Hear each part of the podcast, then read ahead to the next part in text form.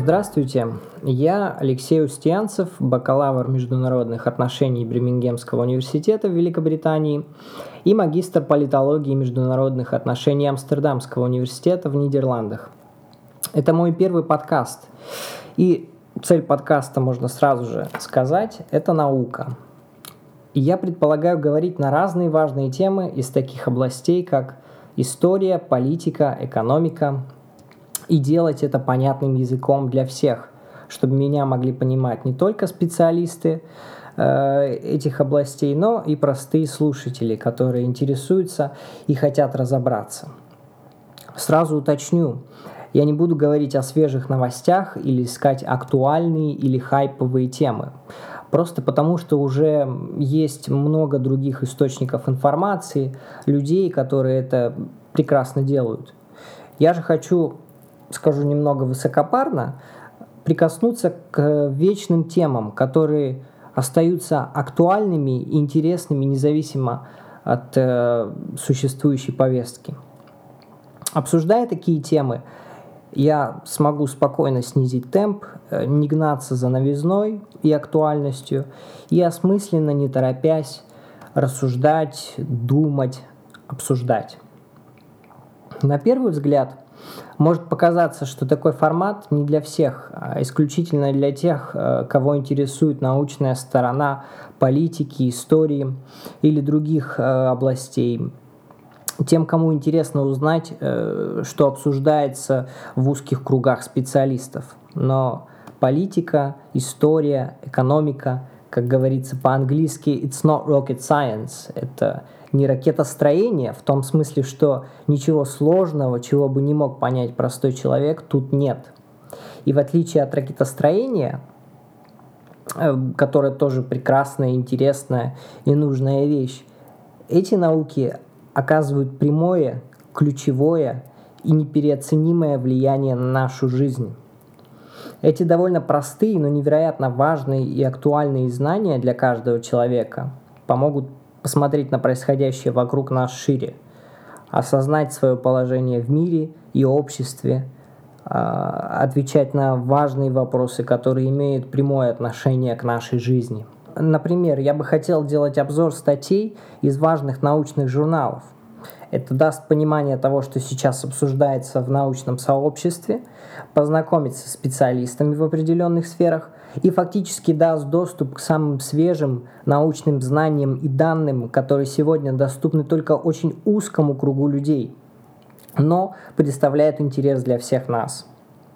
Сразу могу сказать, и это не секрет для тех, кто соприкасался с наукой, занимался ею, Э, что политика, история, экономика как наука и политика, история, экономика из новостей, то, что мы видим каждый день по телевизору, это совершенно разные вещи.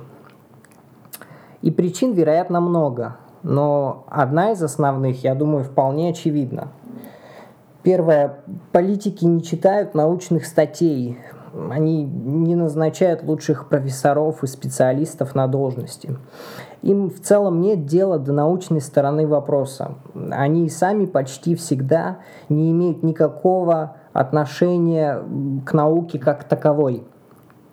Но все это не значит, что наука э, не актуальна. Наоборот, она дает э, она дает представление того, что политика, политики обсуждают на закрытых встречах понимание происходящих процессов, которые часто остаются непонятыми большинством, которым, я не скажу тут ничего нового, политики пытаются манипулировать.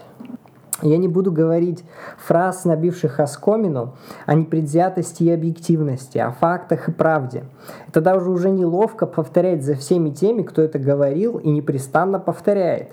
Видимо, чтобы внушить это нам. Отличить всех этих непредвзятых и объективных друг от друга уже не представляется возможным. Поэтому для начала вставать рядом и говорить, э, что говорят они, я не буду. Далее, вообще самое главное, э, это следующий шаг, это бесконечный шаг вперед поисках и нестандартном мышлении, попытки осознания положения человека с помощью, как я уже сказал, довольно несложных и доступных в понимании знаний. которые скрыты от нас не цензурой, как это было раньше, а гораздо более эффективной толстой ширмой. Такой, как вот политика это скучно, экономика это сложно, или не актуально, или не имеет отношения ко мне, или ничего нельзя сделать, хочется отдохнуть после работы и так далее. Все понятно. Подумайте, какие еще мысли и дела у вас или у ваших знакомых возникают при мысли о изучении политики и экономики. Уточню, не просмотра Первого канала, Киселева или Дождя, а настоящей экономики, где Маркс, Адам Смит, Парето или политики, элитизм, плюрализм, фашизм. Эти все люди и слова кажутся неважными, непонятными и далекими, но это трагическая ошибка. Все это непереценимо важно и близко для нас. Я попытаюсь сказать все, что нужно темами. И сегодняшний подкаст – это важная мысль, критикующая устройство общества и выходящая за рамки мейнстрима, то есть основного потока мысли. Я хотел поговорить о культурной гегемонии Антонио Грамши. Это одна из моих любимых тем, о которых я узнал еще на первом курсе и которая оказала большое влияние на науку – Узнал я о ней благодаря моему первому преподавателю политологии, доктору политических наук Питеру Керу. Эм, подкаст э, поделен на 8 часов, шучу частей. И первая часть с провокационным названием «Почему вы думаете, что вы думаете?» вводит в тему и контекст событий.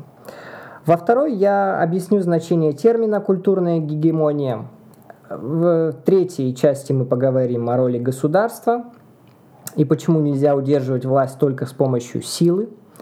В четвертой мы обсудим механизмы создания и распространения культурной гегемонии. В пятой поговорим о кризисе гегемонии и войне позиционной и маневренной. Дальше я приведу несколько примеров культурной гегемонии. В предпоследней части я коротко скажу о выводах, о том, как пользоваться этим концептом – и какие вопросы следует задавать. В заключительной части я уточню библиографию для тех, кому интересно узнать больше или посмотреть первоисточники. Вот, а теперь перейдем к делу. Часть первая. Культурная гегемония. Почему вы думаете, что вы думаете? Мне приходилось, и я думаю, моим слушателям тоже, Встречать в соцсетях сентенции, сигнализирующие, что надо бы начать думать своей головой, быть самим собой и вообще быть хозяином своей судьбы. По крайней мере, те, кто репостили и лайкали такие посты, вероятно, были согласны с тем, что «а ведь пора бы». И тут не поспоришь. Чего ж хорошего в том, что за тебя решают или думают? Действительно ничего. А значит, нужно бы с чего-то начинать. Хотя бы с лайков или репостов. Зарепостил, шагнул к свободе.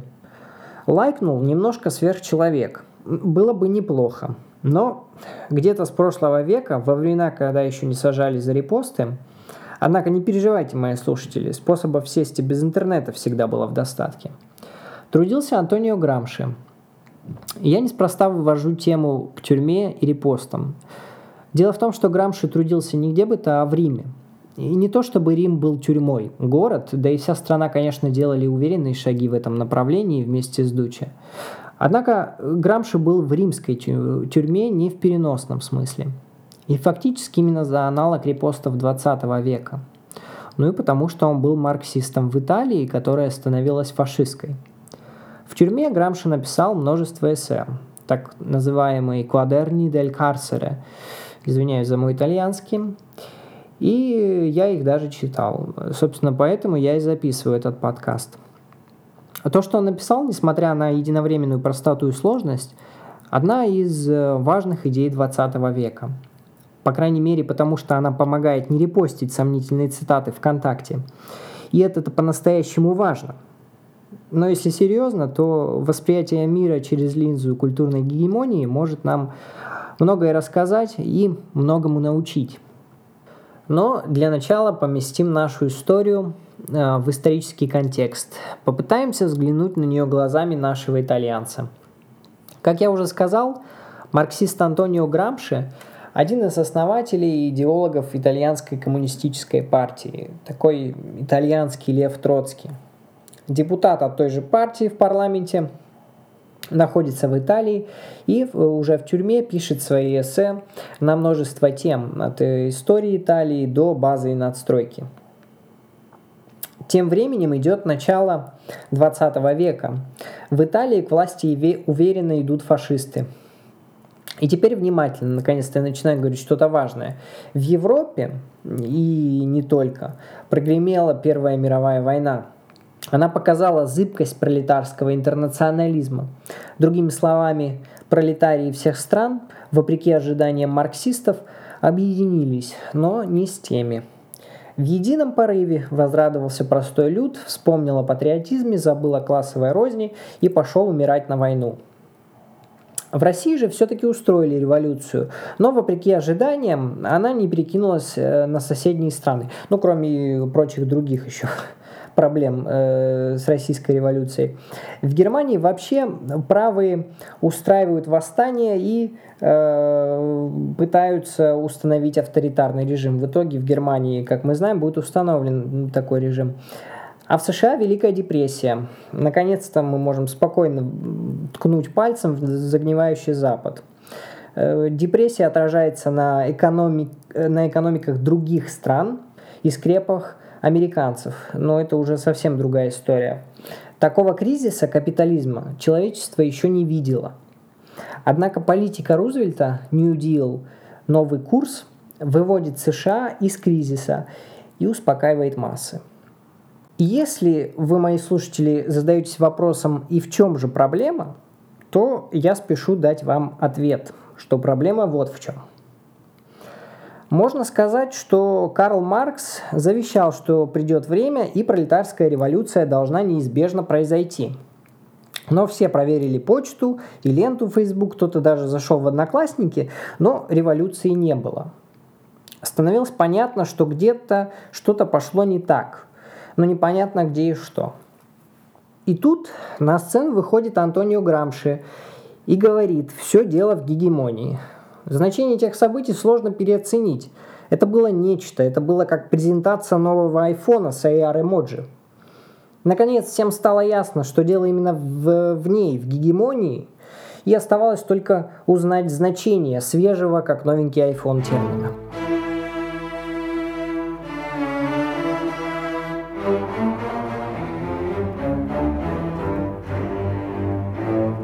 Часть вторая.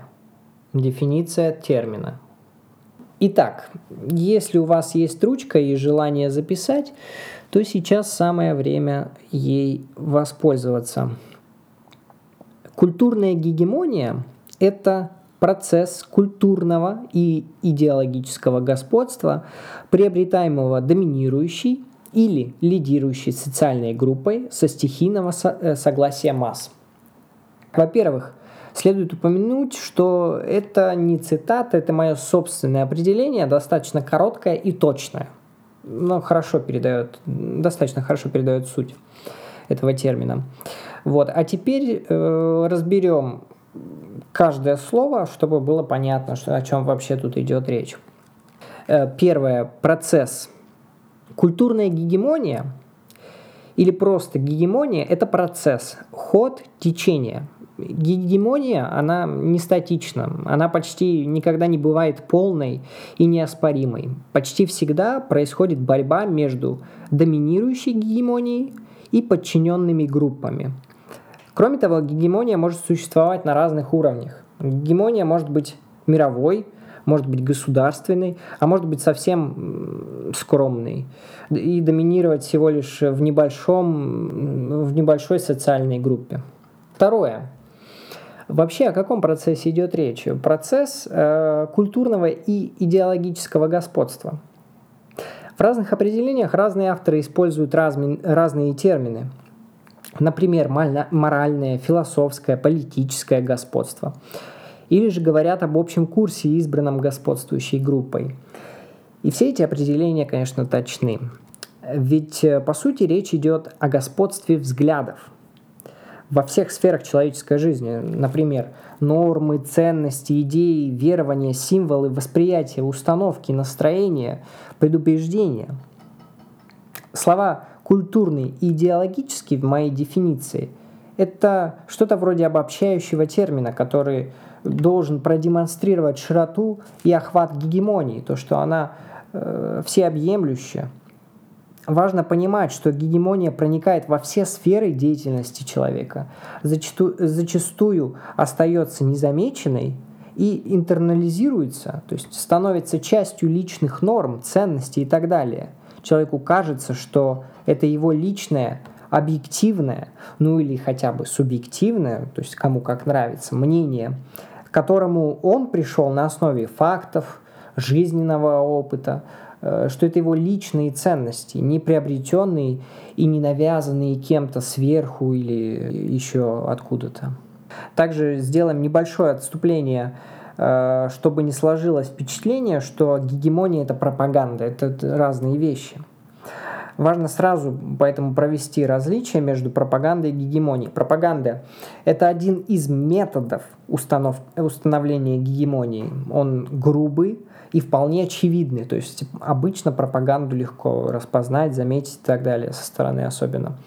Но сама гегемония – это более глубинный процесс – Носители одной гегемонии разделяют принципиально важные постулаты гегемонии, воспринимая их как здравый смысл – или самоочевидные истины, не требующие каких-либо доказательств или критического анализа. Третье. Лидирующая социальная группа. В Википедии вообще написано, что господствует непременно правящий класс. Это не совсем так – Почти всегда это так. Однако перед революцией, на разломе эпох, при нестабильности или революционной ситуации правящий класс может испытывать кризис власти. Он случается, когда правящая элита перестает быть лидирующей. Э, в связи с этим не может господствовать. Это значит, что народные массы отстраняются от э, прежней идеологии и больше не верят в то, что верили. То есть власть теряет в какой-то мере свой авторитет – в таких ситуациях правящий класс, как правило, способен мобилизоваться за счет больших ресурсов, лучшей организации, пожертвовать какими-то членами правящей элиты, принять новые символы, часть идеологии или политических требований оппонентов. Конечно же, с главной целью сохранения власти. В таких ситуациях гегемония на время ускользает от формально правящего класса к формально подчиненным. Но это обычное исключение. Обычно действительно э, лидирующая социальная группа – это та, которая находится у власти. Кроме того, следует уточнить значение слова «лидирующая» в нашем контексте. Изначально мне хотелось просто использовать слово «доминирующая», «доминирующая социальная группа». Однако, дело в том, что Грамши использовал характерную для Италии дихотомию сила и согласия. И Доминация, доминио, как раз относится к силе. Автор под ней понимал принуждение или насилие, что совершенно не следует из э, культурной гегемонии, как раз наоборот – а в противоположность э, доминации э, есть э, интеллектуальное и моральное лидерство – дирезионе, интеллектуале и морале. Последнее вместе образовывает гегемонию. При этом дирезионе с итальянского – это направление. Таким образом, имеется в виду, что лидер направляет массы, не очевидным э, насильственным способом пытается подчинить их своей, э, своей воле. Четвертое. Стихийное согласие масс. Что это за стихийное согласие масс? Иными словами, важные социальные группы чаще неосознанно, спонтанно и не замечая согласны с господством правящей группы, готовы находиться в подчинении и согласны с идеологией, которую не замечает, думая, что ее в принципе-то и нет – на самом деле она как раз и присутствует. Идеология не навязывается силой. Если идеология незаметна, то это говорит о более высоком уровне не свободы от, от идеологии, так как это значит, что она настолько глубоко проникла во все сферы нашей жизни, что воспринимается как сама жизнь, как данность, и э, возможности отвергнуть ее или отстраниться просто нету. Это перестает быть возможным. Настолько глубоко она проникает.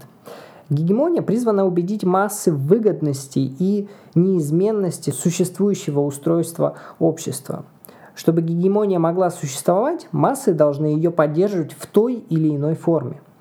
Таким образом, это превращается в своего рода бесконечный цикл, когда гегемония, получая поддержку масс, оправдывает право на свое существование, а массы поддерживают гегемонию, находя в ней смысл благодаря ее массовости и стихийности. В создании поддержки гегемонии незаметно для себя или намеренно принимает участие все общество, в первую очередь, конечно же, заметны публичные люди, э, лидеры мнения, различные институты вроде школы, церкви или средств массовой информации. Ну, совершенно ими не ограничивается.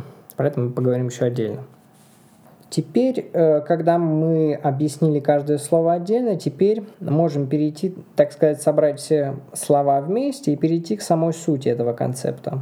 Так, гегемония – это вообще это система властных отношений между лидирующей или доминирующей социальной группой и подчиненными этой социальной группы. Через гегемонию выстраивается складная картина мира, которая кажется неизменной и сама собой разумеющейся, и не требующей какого-либо критического анализа.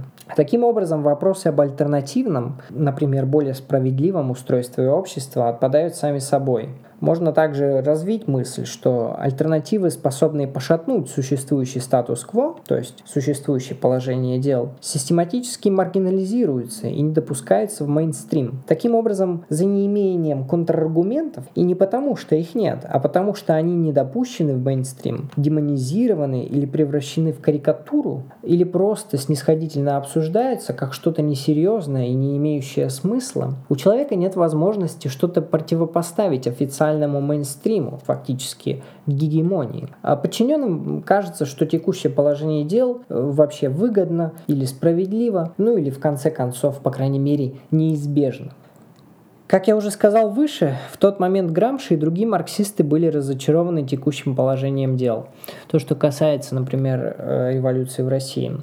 Таким образом, Грамши, рассуждая о причинах поражения марксистов, если так можно выразиться на тот момент, фактически первый заявляет в своих записях, что самая э, главная форма власти в развитом капиталистическом обществе – это идеологическая власть. Эту идеологическую власть приобретает непременно тот класс, который имеет прочную экономическую основу. Конечно же, Грамши говорит о буржуазии, тот класс, который владеет производством. Буржуазия владеет э, не только производством, но и за своей экономической основой имеет доступ и может влиять на институты культуры. Институты культуры – это не только музеи и библиотеки. Речь идет об общественных институтах э, в целом, в широком смысле, таких как средства массовой информации, суды, парламенты, президент, в первую очередь в понимании как институт, но и как человек тоже. Также кино, театр, бизнес, то есть любые общественные структуры. Через них буржуазия осознанно или неосознанно влияет на общество.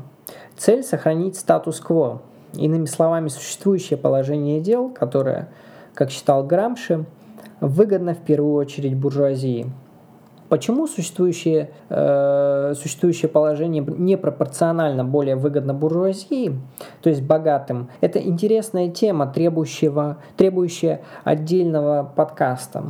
Я только уточню, что Грамши, который, как я уже сказал, был марксистом, считал, что дело в эксплуатации труда. Но вернемся к нашей основной теме – гегемония. Существующая гегемония распространяет свои ценности и нормы, которые в основе своей пропитаны ценностями и нормами буржуазии, чтобы они стали здравым смыслом и э, поддерживали статус-кво. И что самое интересное и важное, здравый смысл – это не случайная фраза. Она очень точно передает смысл гегемонии. Здравый смысл он на то и здравый, что его не ставят под сомнение, его не нужно доказывать или проверять. Он сам собой разумеющийся. Например, вы же не станете проверять и подвергать строгому критическому анализу фразы вроде «стариков надо уважать» или «детей не нужно обижать». Мы даже не задумываемся об этом, ведь это очевидная вещь. То же самое с гегемонией. Грамши считал, что ценности и нормы буржуазии были широко и успешно внедрены э, в массы. А, поэтому, несмотря на кризис капитализма, пролетариат полностью и массово не осознал свое плачевное положение и революции не произошло. Иными словами, появилась система мышления, которая объясняла положение дел иначе. легитимизировала в достаточной степени существующее устройство общества и стала общепринятой. Главная ее цель э, была укрепление позиции элиты. Вообще идеи могут либо усиливать, либо, либо подрывать социальные структуры. И по мнению Грамши, существующая капиталистическая гегемония именно что цементировала положение правящего класса, позволяющее ему эксплуатировать массы. Часть третья.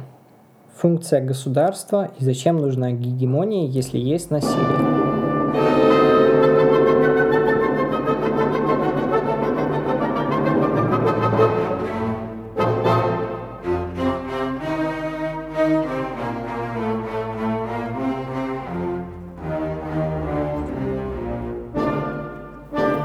Бы, зачем? Зачем нужна гегемония, когда есть старое доброе ультранасилие?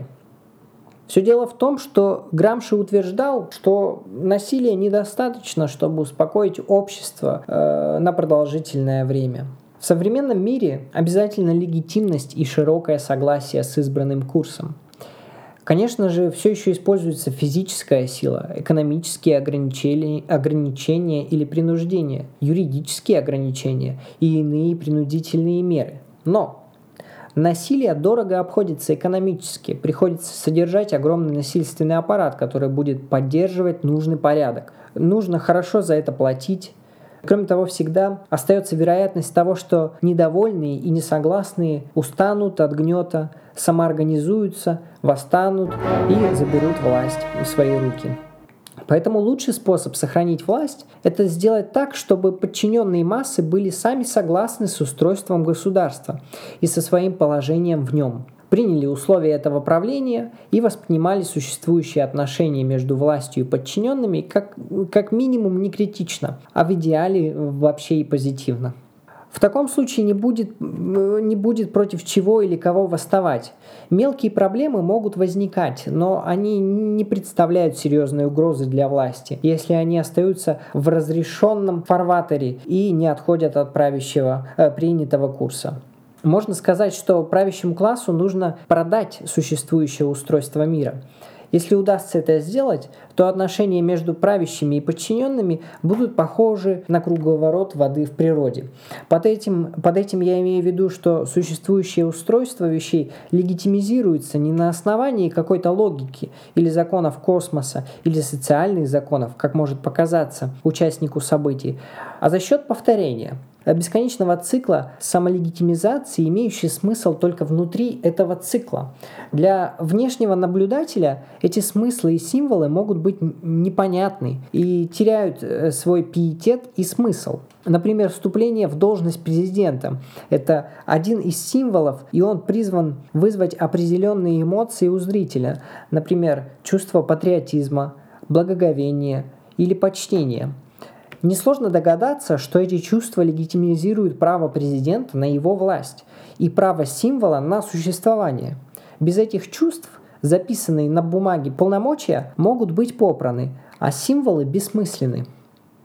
Пока я готовил этот подкаст, я видел новость о том, что в Совете Федерации предложили ввести административную ответственность за выражение э, в неприличной форме явного неуважения к обществу, государству, официальным государственным символом Российской Федерации, то есть флаг, гимн, герб, Конституции Российской Федерации и органам, осуществляющим государственную власть в Российской Федерации. То есть президент, Совет Федерации, Госдума, правительство, суды. Неважно, как вы относитесь к этой мере, важно то, что это пример того, что государство понимает, что ему необходимо защищать символы, из которых оно черпает свою легитимность. Таким образом, материальной власти недостаточно. Доминирующему классу важно установить свои моральные, политические и культурные ценности как конвенциональные, то есть общепринятые, традиционные э, нормы практического поведения – где этого не происходит, где ценности правящего класса не принимаются обществом, там происходят революции, восстания, пока доминирующий класс или иная группа не установит гегемонию. Функция же государства, по Грамше, заключается в воспитании и индоктринации общества. Цель – поднять уровень культуры и морали до определенного уровня или типа, который соответствовал бы потребностям производства и, соответственно, интересам правящего класса. Школа выполняет позитивную воспитательную функцию, тогда как суд выполняет репрессивную и негативную воспитательную функцию. Для Грамши именно образование становится центральным элементом его мировоззрения. Но на самом деле множество так называемых частных инициатив и видов деятельности приводит к такому же результату. Формируют устройство э, политической и культурной гегемонии правящего класса. И в следующей части мы именно об этом и поговорим. Часть четвертая. Кто и как занимается созданием и распространением гегемонии? Или кто виноват? Итак, как я уже сказал, государство один из игроков, который принимает участие в создании гегемонии. Стабильная гегемония в принципе в интересах государства. С ним все относительно просто и ясно. На эту тему я, конечно, хочу поговорить отдельно. Это тоже очень э, важная, интересная тема, такие темы, как элитизм, плюрализм и так далее. Но в этом выпуске, я думаю, мы можем согласиться, что политическая элита обладает привилегиями и способна эффективнее отстаивать и пропагандировать свои интересы в сравнении с простым человеком. Поэтому отложим элиту и государство в сторону и поговорим э, о власти в широком смысле. Ведь как раз это самое интересное и не всегда самое очевидное. Итак, э, в формировании ценностей и взглядов общества принимают участие все, кто имеет власть в широком смысле этого слова. Например, лидер мнения – и очень часто это происходит неосознанно. Как уже было сказано ранее, Грамши выводит, что марксистская революция не происходит, потому что экономически доминирующему классу удалось убедить массы в легитимности их субординации через тонкий и неуловимый контроль над масс-медиа, а, школами, профсоюзами и так далее. Так что э, короткий ответ на вопрос «кто?» формирует гегемонию будет все, кто имеют власть или способны влиять на общество. Власть надо понимать в широком смысле этого слова, а не только президент, например. Чтобы ответить на вопрос, как распространяется гегемония, мы заглянем к немцам. Франкфуртская школа – еще одна тема для будущих подкастов, но все же коротко мы ее коснемся. Ее представителями были западные марксисты. Именно Грамши считается одним из основателей этого течения. Западные марксисты известны тем, что критиковали фашизм, с этим все ясно, капитализм, с этим тоже все понятно, и коммунизм, советскую модель. И дело тут в том, что они довольно быстро разочаровались э, в модели Советского Союза и сказали, что это не настоящий марксизм. Так сейчас в научных кругах и считается. Критикуя капитализм и то, что произошло в России, они преследовали цель развивать левую мысль и доказывать, э, что существует альтернативный путь к развитию.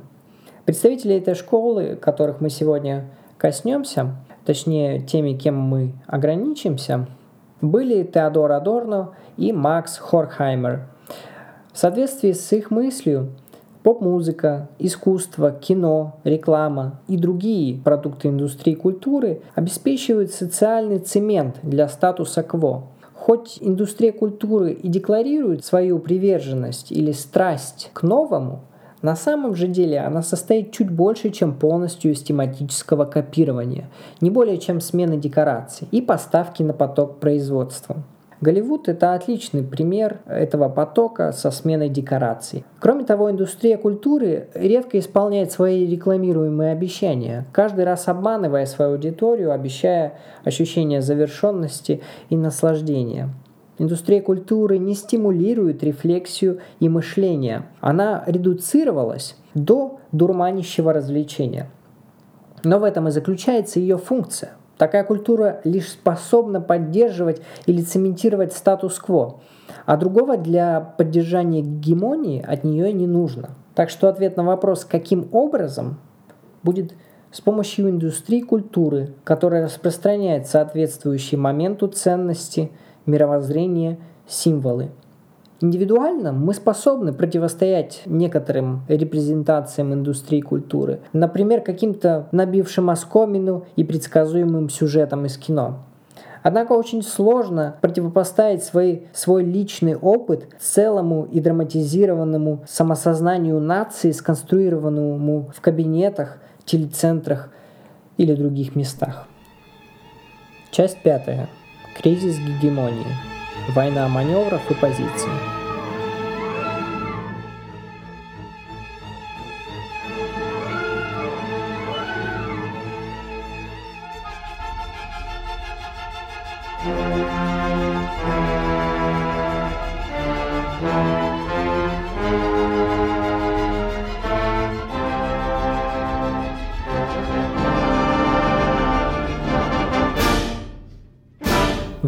Вопрос, что нам делать с гегемонией?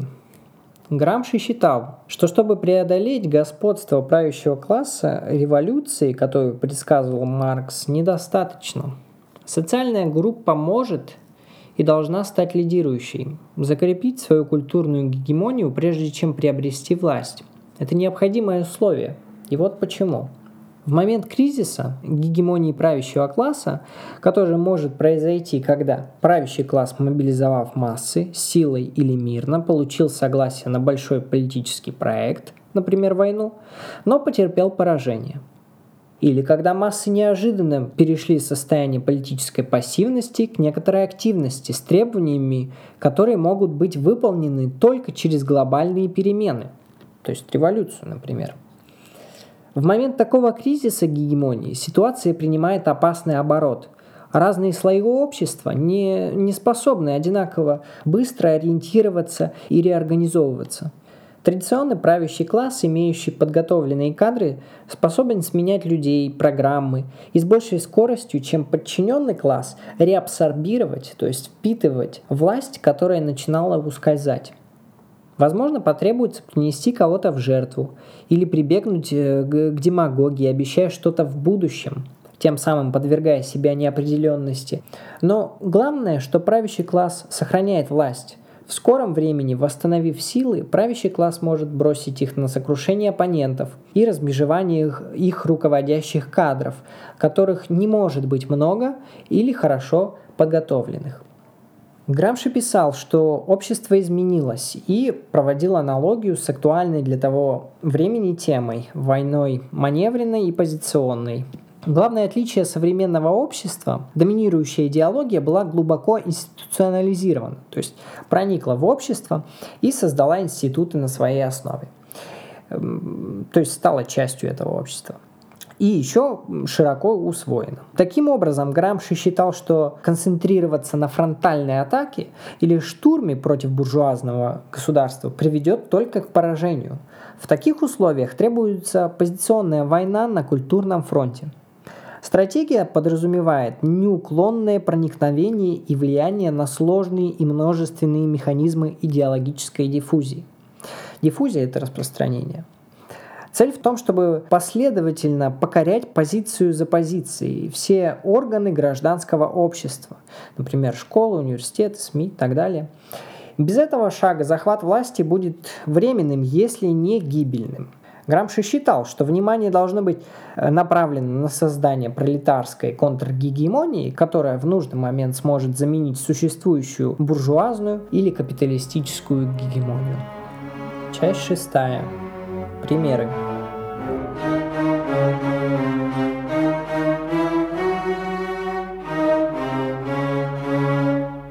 Я хочу привести два примера. А, конечно же, это не значит, что только эти самоочевидные истины нужно подвергать критическому анализу. В принципе, это нужно делать со всеми э, самоочевидными истинами. Но, тем не менее, я приведу эти два примера. Первый пример, он для того, чтобы растормошить моего слушателя, если вдруг вы подумали, что гегемония это обязательно что-то плохое, или что это просто синоним манипуляции и пропаганды. В современном мире можно говорить о гегемонии классического либерализма. Под классическим либерализмом надо понимать гражданские права, экономические и политические свободы. Известно, что есть люди, не согласные с этими свободами и нарушающие эти права. Однако сегодня большинство людей будут согласны, что любой человек равен перед законом, имеет право на неприкосновенность собственности, право на жизнь, право исповедовать любую религию и много других прав. Это и есть гегемония либерализма. Когда тебе не приходит в голову ставить под сомнение право человека на жизнь. Мы не рождаемся с этой истиной. Мораль является социальным конструктом. Социальный конструкт – это социальный феномен, созданный и общепринятый людьми. Этому социальному конструкту нас учит общество. Исторически сложилось, что именно классический либерализм взял на себя роль проводника этих прав и свобод. Не только он, но в том числе. Но теоретически его место могла занять иная идеология. Конечно, остается э, неизвестным, было бы у альтернативной идеологии принципиально новое наполнение, или же она оставалась бы близка по духу и лишь незначительно отличалась бы от либерализма. Второй пример будет чуть сложнее, он потребует чуть больше усилий от слушателя. В духе критической теории давайте мыслить критически и независимо. Посмотрим на мир со стороны, ведь э, критиковать мы будем сложившуюся гегемонию. Грамши был марксистом, и было бы странно, разбирая концепт, созданный для критики капитализма, не применить его по назначению и не познать его корней и сути, так сказать. Капитализм существует только потому, что органы гражданского общества, школы, СМИ, бизнес скрывают структурные и систематические недостатки капиталистического общества, такие как эксплуатация труда, рост экономического неравенства, бедность. Товары, производимые обществом, их потребление приводит к тому, что люди верят, что живут хорошую жизнь, на самом же деле сами потребности и психологические механизмы человека перемалываются, чтобы соответствовать нуждам производительного аппарата. Либеральная демократия своим существованием усиливает веру в то, что граждане сами участвуют в управлении и в рациональности принимаемых решений. Это усиливается патриотическими церемониями или спектаклями элит, подчеркивающими величие, героизм и благородство нации. Все эти политические ритуалы, механизмы и символы формируют восприятие реальности с целью успокоить и минимизировать недовольство, влияя на то, что человек хочет, перед чем благоговеет, чего боится или что считает возможным. Сложившееся устройство общества имеет под собой исторические корни. Стихийное согласие масс вызвано престижем и происходящей из него уверенностью, которыми правящий класс обладает благодаря своему статусу и роли в мире производства.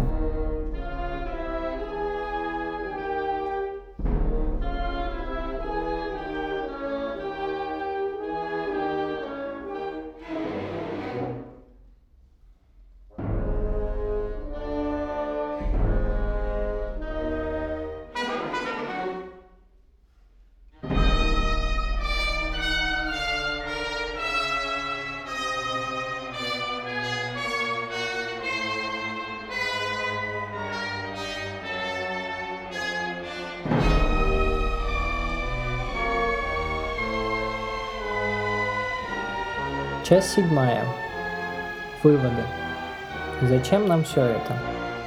Концепт гегемонии в первую очередь полезен как инструмент культурного анализа и социальной критики.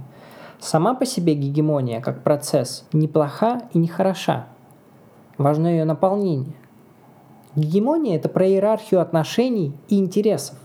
Самый главный вопрос, который мы можем и должны себе задавать, это кто доминирует и с какой целью, и кто подчиняется, и что при таких отношениях приобретает и теряет.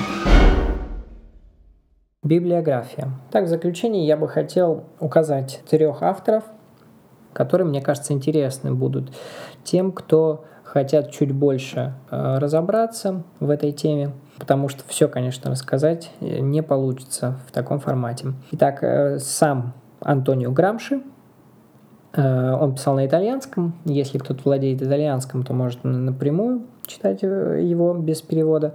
Если же нет, я читал на английском Prison Notebooks 1992 года.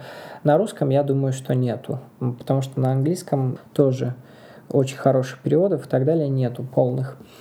Э, второй автор это Джозеф Фемия. На тот момент он еще не был доктором политических наук, насколько я понимаю, он доктор политических наук, сейчас он преподает в университете. А, его докторская работа как раз была на тему Грамши.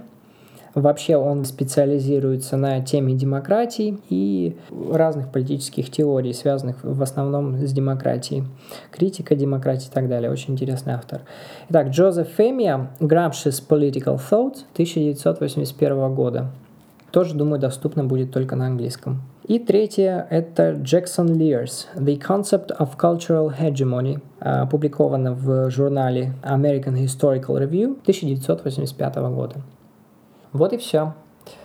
А, я надеюсь, что вам было сегодня интересно. А, вы, может быть, узнали что-то новое для себя. Если это так, то подписывайтесь на этот подкаст. Будем разбирать новые темы.